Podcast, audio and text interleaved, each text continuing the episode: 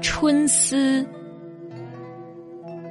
宋·方岳。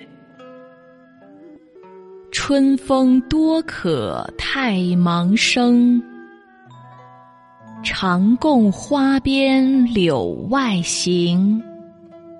雨燕作泥蜂酿蜜，才吹小雨又须晴。方岳创作的这首七言绝句第一二句“春风多可太忙生，常共花边柳外行”。忙生就是忙碌的样子，生是个语气助词。这两句是说春风是多么忙碌啊，总是始终如一的陪伴着红花和绿柳。从这一句，我们可以想象到，整个春天从花开到花谢，从柳树吐芽到柳絮纷飞，春风一直在唱。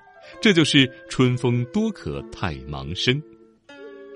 三四句，雨燕作泥蜂酿蜜，才吹小雨又须晴。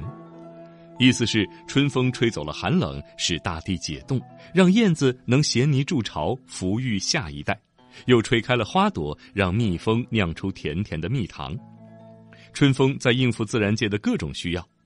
刚安排了一阵小雨滋润万物，又匆匆放晴，让温暖的阳光照耀大地。在这首诗中，诗人先概括了春风对整个自然界植物所起的作用，后面两句又写春风如何照拂花鸟鱼虫，如何安排气候。这样全方位的拟人化的描写，让我们更加能感受到春风是春天里最忙碌的那个人。